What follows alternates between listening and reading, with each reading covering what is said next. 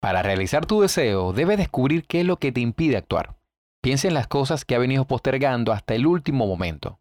Los impuestos, por ejemplo, no es cierto que aplazabas el pago simplemente para evitar el trance desagradable, solo para sufrir más cuando llega el momento inevitable de hacerlo. ¿Qué sucede cuando se acaban los plazos? Cuando se esfuman. ¿Por qué cambia radicalmente nuestra apreciación o la asociación mental de lo que es placentero o desagradable? De repente, eludir la acción es mucho más doloroso que comprenderla. Pregúntate, ¿cómo usar esta característica para cambiar nuestra vida? De aquí en adelante, en vez de preguntar cómo puedo evitar esta tarea desagradable, plantéate esto. ¿Qué precio tendré que pagar si no actúo inmediatamente? El dolor puede ser tu amigo si lo usas eficazmente.